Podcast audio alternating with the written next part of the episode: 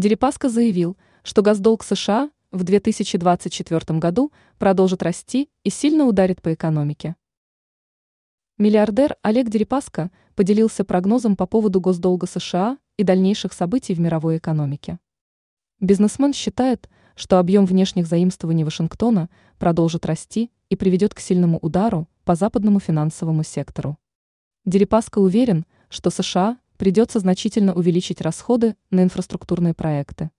Поэтому отметка в 34 триллиона долларов не является пределом для госдолга штатов, подчеркнул миллиардер.